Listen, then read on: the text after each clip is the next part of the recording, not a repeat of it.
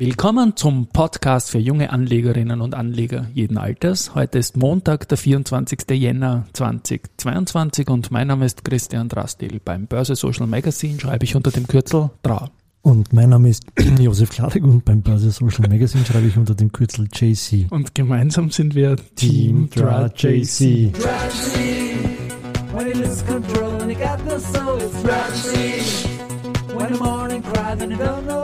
Entschuldigung, jetzt habe ich lachen müssen. Jetzt war aber nicht der Omikron. Du hast da die Jacke geputzt beim, beim, beim, beim, beim, bei meinem Anmoderieren und ich habe lachen müssen und dann hast du auch lachen müssen. Und dann habe ich husten müssen. Ja, Wenigstens haben wir was zum Lachen, so, so wirklich zum Lachen ist einem, wenn man am Markt schaut, momentan eher nicht. Eher nicht, ne? Wir kommen von über, deutlich über 8000, jetzt mittlerweile auf 7561. Im ATXDR? Im ATXDR, ja. Das ist heute ein Intraday-Minus von 3,65 Prozent mittlerweile. Das ist viel, ja. Und man muss dazu sagen, dass bereits am Freitag bis auf, glaube ich, ein Mini-Minus von 0,02 Punkten ist dann zum Schluss gestanden. Nach einem Freitag-Minus von 2,68 Prozent waren dann die ganzen Jahresgewinne aufgebraucht. Und jetzt das, was wir heute Minus sehen, ist ein neues Year-to-Date Minus im ATXDR und auch im ATX, weil es ja noch keine Dividenden gegeben hat. Und dazu vielleicht noch eine kurze Nachlese noch zum Freitag. Das war ja der Verfallstag für Jänner.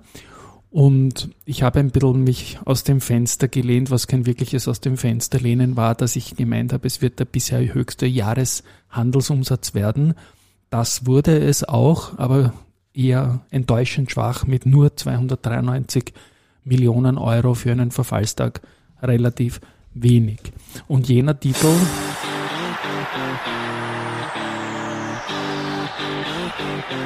jener Titel, der am Freitag die höchsten Umsätze hatte, verglichen mit seinem normalen Umsatz, war Palfinger.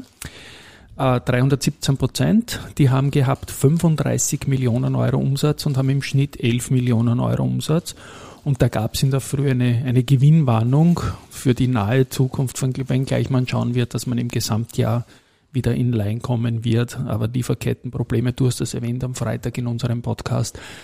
Ja, das Aber ist. Wir haben auch noch, äh, der Peter Heinrich hat auf Börsenradio.de oder AT äh, jedenfalls den äh, CEO, äh, CFO Felix Strohbichler interviewt am Freitag und äh, der redet äh, über die Zahlen und über den Ausblick. Also jedenfalls äh, ein Hörtipp. Ein Hörtipp und ein Verlinker in den Shownotes und Peter Heinrich ist auch das Stichwort. Stichwort ja. Alles Gute Peter zu Alles deinem Gute Geburtstag Peter, ja. aus Österreich, genau. Jetzt kommen alle bald dran, das ist so die, die Gleichaltrigen, ne, die 68er. Ist der Peter genauso weit wie wir? Ja, ja, ja. ja. Okay. Ja. Der ist knapp an mir dran. Okay. Der ist knapp und bei mir fehlt auch nicht mehr allzu viel. Okay. Ja, Update zum Blicken wir zu, vielleicht zuerst noch auf die News des Tages, bevor wir dann nochmal zur Käst kommen vielleicht. Okay, dann fangen wir mit der üblichen Andritz-Meldung an. genau. Andritz erhielt vom usbekischen Baumwollspinnspezialisten Texigen Textile den Auftrag zur Lieferung einer kompletten Nextline Spunlace-Linie. Na bitte, Nextline ja. Spunlace ist Usbekistan, doch glaube ich, haben wir noch nicht gehabt, oder? Also Nein, aber haben wir noch nicht gehabt. Nextline Spunlace klingt voll usbekisch, finde ich. Usbekisch. Ja, sonst, sonst, sonst, sonst. War, war irgendwie, was war irgendwo, bei der Warimpex gab es halt, glaube ich, irgendwas, ein, ein, eine Research, eine Kaufempfehlung äh, der Raiffeisen Research äh, und zwar Kaufempfehlung und das Kursziel von 1,60 für die Warimpex. Ja, das ist gewaltiges Aufwärtspotenzial. Reichlich die Aktie so ja. 11, 1,11, 1,12 in der Gegend. Und ja, der NEV ist noch einmal deutlich höher als das Kursziel von Warimpex. Schauen wir mal. Gefällt mir sehr, sehr gut und wird vielleicht mal so FOMO-mäßig entdeckt irgendwann einmal. Zur Käst. Zur Käst. Zur Käst. Da hat uns ein Mail erreicht. Wir haben ja gesagt, ähm, Bezug genommen auf den Podcast vom Kurier, dass die Kryptos besser gestellt sind ab März als die, als die Aktien, weil mhm. man innerhalb der Kategorie switchen kann. Ja, ohne dass meine, wenn man im Gewinn ist, dass meine Cast auslöst.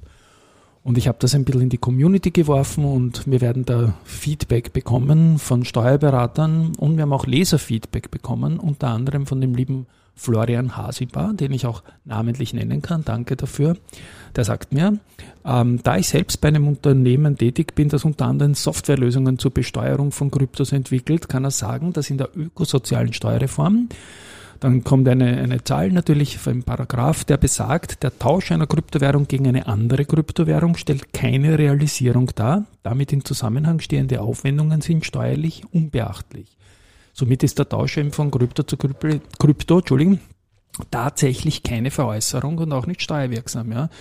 Und auch wenn man Kryptos gegen Stablecoins tauscht, ähm, ist das das Gleiche. Und ich denke mal, gerade jetzt, wenn wir sehen, dass es runtergeht, jetzt so an den Aktienbörsen, dann tut's noch mehr leid, weil, also ich kann es für mich auf jeden Fall sagen, ich hätte sicherlich, wenn es keine Cast geben würde, die eine oder andere Pers äh, Position realisiert. Mhm. So hat man es nicht getan, weil man die 27,5 nicht auslösen will und weil man auch nicht weiß, wie die künftige Regelung eben sein wird. Und ich wünsche jetzt den Kryptoanlegern wirklich alles Gute und sicherlich keine Schlechterstellung. Aber ich wünsche auch keine Schlechterstellung für Aktien und dementsprechend ist die Forderung sehr, sehr laut, dass das bitte auch ab März, so wie es für die Kryptos gilt, für Aktien gelten sollte. Dass man zum Beispiel von einer OMV in eine SBO wechseln kann oder umgekehrt, dass ich nicht immer nur die Banken, ohne jetzt eine äh, erwähne, eine Steuer auszulösen. Aber welcher Hintergedanke kann da oder was steck, kann da dahinter stecken, dass man sich sowas einfallen lässt, wenn man weiß, man hat eine andere Assetklasse Aktien, wo das komplett anders ist? Du, wenn ich es jetzt nicht böse sehe, dann steckt dahinter unter Umständen, dass äh, das bei den Aktien momentan so programmiert ist und um das wieder zurückzuprogrammieren, es ein Zeitl dauern würde. Und bei den ähm, Bitpanda hat er da auch Aufschrei gemacht als größter Player, dass es bei den Kryptoanbietern noch nicht programmiert ist und dass man es deswegen einfach einfach stehen lässt, was aber nicht sein kann, meiner Meinung nach. Aber das hieße, ja. dass ich, angenommen, ich habe 50 OMV und ich will in die SBO rüber, äh, sozusagen, da müsste ich einen, das wäre eine neue Trade-Klasse, oder? Wenn ich sage OMV in SBO, oder? Na, OM, nee, ich meine jetzt nicht OMV in SBO, sondern du dürftest in Wahrheit Aktie gegen Aktie. Ja, also du, du musst jetzt nicht in der, in der Peer Group bleiben, also im Öl, in dem, ja, oder in der Energie, sondern du kannst natürlich auch von einer OMV in eine erste Group wechseln. Ja. Äh, meiner Meinung nach ist das programmiertechnisch, auch wenn ich nicht so beschlagen bin wie du, glaube ich, tatsächlich ein Aufwand. Deswegen sollte man die Cast lieber gleich lassen. Meiner Meinung nach. Mhm. Ja weil ähm, es einfach fair wäre jetzt in diesem Zusammenhang das zu tun. Und ich habe auch den Ernst Huber, dem Gründer und CEO von Dadat, äh, gefragt, ob das umsetzbar wäre. Er hat gesagt, natürlich ist es umsetzbar, aber nicht in kurzer Zeit. Und er geht davon aus, dass ein halbes Jahr Vorlaufzeit notwendig ist, äh, um die Wertpapiersysteme in den Banken auch wieder anzupassen. Also bei der Case damals, wenn wir uns erinnern, als, als die Einführung war das eineinhalb Jahre gedauert. Und das Gute ist jetzt, dass sich damals viele Banken auf das ein und dasselbe Wertpapiersystem, nämlich GEOS heißt das Ding, verständigt haben. Und insofern, glaube ich, könnte man dann auch schneller agieren und einheitlich agieren, wenn die alle das Gleiche verwenden. Aber es ist natürlich eine Sache, die, die mühsam wird. Und ja, als, ich betone das immer wieder, als liberal denkender Mensch bin ich einfach für Gleichstellung. Und es kann es nicht sein, dass da gehen würde und da geht's nicht. Gerade in solchen Märkten wie diesen, wo man auch mal Gewinne mitnehmen will mhm. äh, ja. oder, oder, in, in weniger riskante Aktien umschichten will. Da gibt's Aktien, die haben ein höheres Beta, die haben ein geringeres Beta und, und insofern hätte da schon einiges auch Sinn gemacht. Ja. Aber was soll's? Ich glaube, es ist rein. Ich bin dann auch gespannt, wie, wie das dann umgesetzt wird, nämlich auch bei, wie ein Tausch. Ja. Wäre das am gleichen Tag 2000 raus? Ja, und ich muss am gleichen Tag die gleichen 2000 wieder investieren oder man müsste sich auch schon, wie es bei Kryptos, ja, genau, bei Kryptos geht halt, äh, ja. wie das angewendet werden wird, äh, wird ja. das spannend sein. Aber ich, uns ich ja denke mal halt, es darf jetzt steuerlich ähm, kein Unterschied sein, nur weil es in der einen Sache technisch leichter geht und in der anderen geht's nicht. Ja, ja das kann es nicht sein, das kann es nämlich überhaupt nicht sein. Und vor allem weiß man ja auch, dass man auch keine Verluste aus früheren Jahren gegenrechnen kann. Das sind alles so Dinge, die da wirklich wehgetan haben. Das war der, der volle Murks, diese Wertpapierkäst.